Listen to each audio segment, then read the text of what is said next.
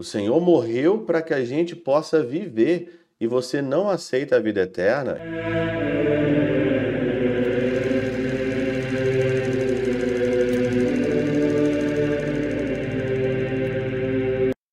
Em nome do Pai, do Filho e do Espírito Santo. Amém.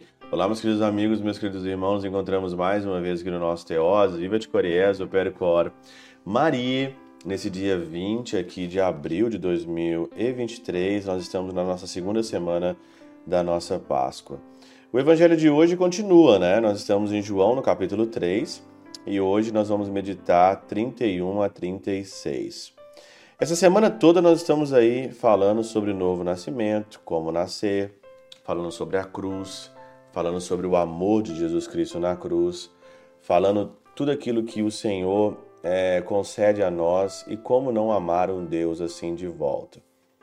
Posto isso, começa a sobrar para nós aqui então a nossa obrigação obrigação como cristãos ou obrigação diante de um, de um amor desse.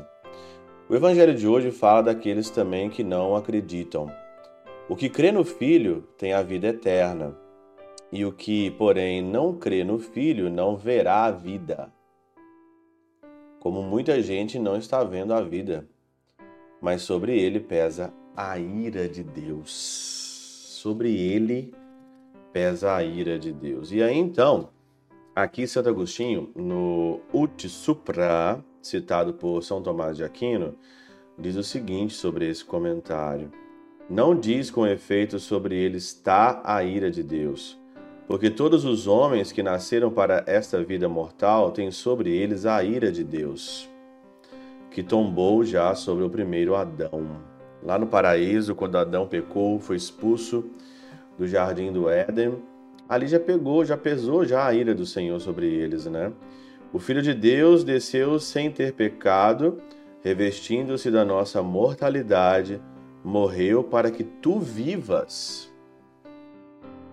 O Senhor morreu para que a gente possa viver e você não aceita a vida eterna, então você está sobre a ira do Senhor. Se você conhece isso, se você sabe disso, né?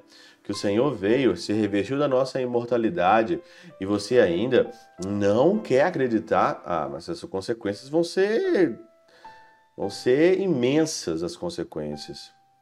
Aquele, porém, que se recusa a crer no Filho merece o ver pesar sobre si a ira de Deus, do qual fala o apóstolo por essas palavras. Éramos por natureza filhos da ira. Efésios 2, versículo 3. Então, aquela pessoa que fala que Deus é bom, né? Ah, Deus é bom, Deus é bonzinho, né? Deus é. Todo mundo vai estar no céu, todo mundo vai se salvar. Isso aí é uma grande balela. Porque o Senhor, ele é de um lado misericordioso, também do outro lado também justo. Tem a ira também de Deus, tem a ira do Senhor também. Se você não fizer para merecer, se você achar pela tua liberdade que você merece fazer tudo aquilo e que você não entendeu que aquilo ali, a sua vida é uma dádiva de Deus, ah, tem as consequências. Tem as consequências aqui. O Senhor morreu para nos salvar. O Senhor deu e está dando várias provas do seu amor ao longo da nossa vida toda. Não só a sua ressurreição, mas se você olhar para a igreja, se você olhar para para aquilo que cerca cada um de nós, o Senhor e a sua igreja, você vai ver que é um cúmulo não acreditar. Você olha os milagres eucarísticos, é um cúmulo você não sair correndo para comungar Jesus.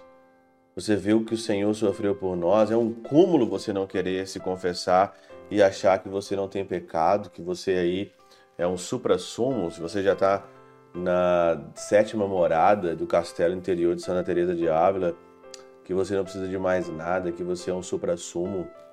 Como assim? Como assim, meu Deus do céu? Como não acreditar e como não amar um Deus assim?